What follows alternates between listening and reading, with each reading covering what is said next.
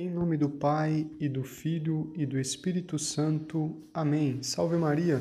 Eu sou o Padre Rodrigo Maia. Hoje nós meditaremos o Evangelho de Jesus Cristo segundo São Mateus, no capítulo 21. Naquele tempo, dirigindo-se Jesus aos chefes dos sacerdotes e aos anciãos do povo, disse-lhes: Escutai esta outra parábola.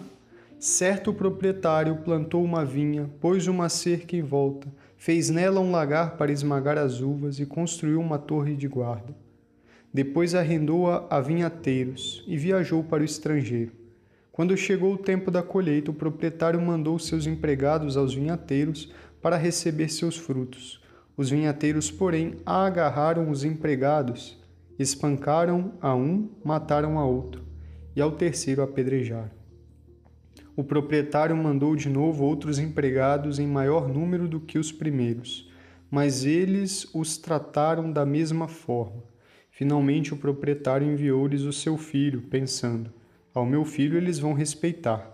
Os vinhateiros, porém, ao verem o filho, disseram entre si: Este é o herdeiro, vinde, vamos matá-lo e tomar posse da sua herança.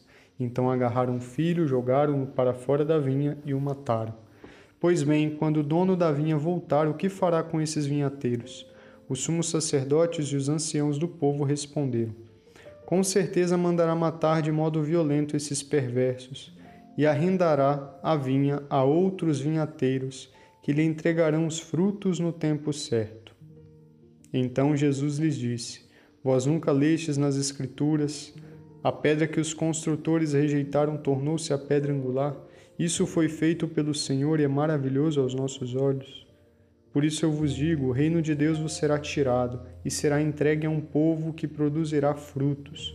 Os sumos sacerdotes e fariseus ouviram as parábolas de Jesus e compreenderam que estava falando deles. Procuraram prendê-lo, mas ficaram com medo das multidões, pois elas consideravam Jesus um profeta. Palavra da salvação. Glória a vós, Senhor.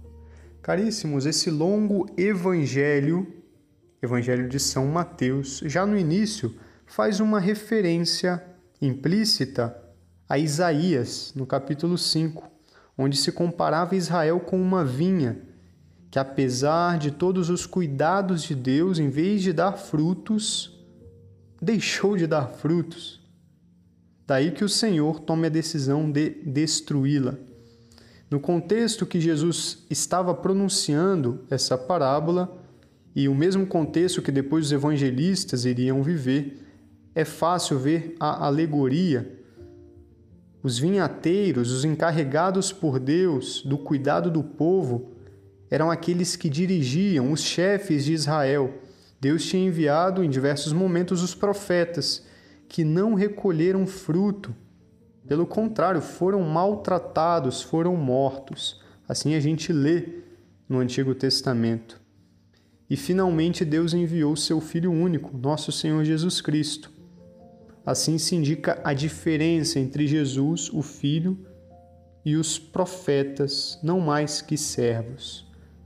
Interessante essa diferença. Enviou os servos, depois enviou o Filho mas também com o filho se dispuseram a matá-lo fora da vinha, ou seja, fora de Jerusalém.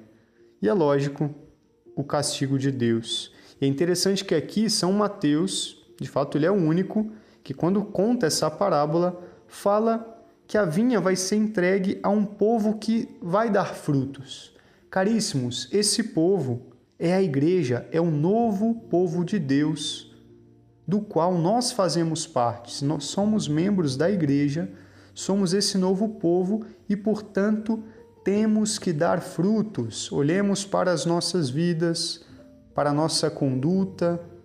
Nós que somos batizados, cristãos, católicos, membros do corpo de Cristo, estamos dando os frutos esperados por Deus, Deus que tanto tem cuidado dessa vinha que é a igreja Será que nós estamos dando o devido fruto?